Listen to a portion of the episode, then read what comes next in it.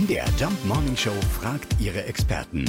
Fakt oder Fake? Wenn Teebeutel zu lange im Teewasser sind, soll das ungesund sein. Manche sprechen sogar von giftig. Wir fragen nach bei Ernährungswissenschaftler Harald Seitz vom Bundeszentrum für Ernährung. Müssen wir beim Tee machen wirklich aufpassen mit den Beuteln? Also ist es ein Problem, wenn die zu lange im Wasser hängen? Nein, das ist überhaupt kein Problem. Es ist nur die Frage, was Sie wollen mit dem Tee. Bei einer kurzen Ziehzeit von zwei bis drei Minuten haben Sie vorwiegend äh, eine Koffeinfreisetzung, also eine anregende Wirkung.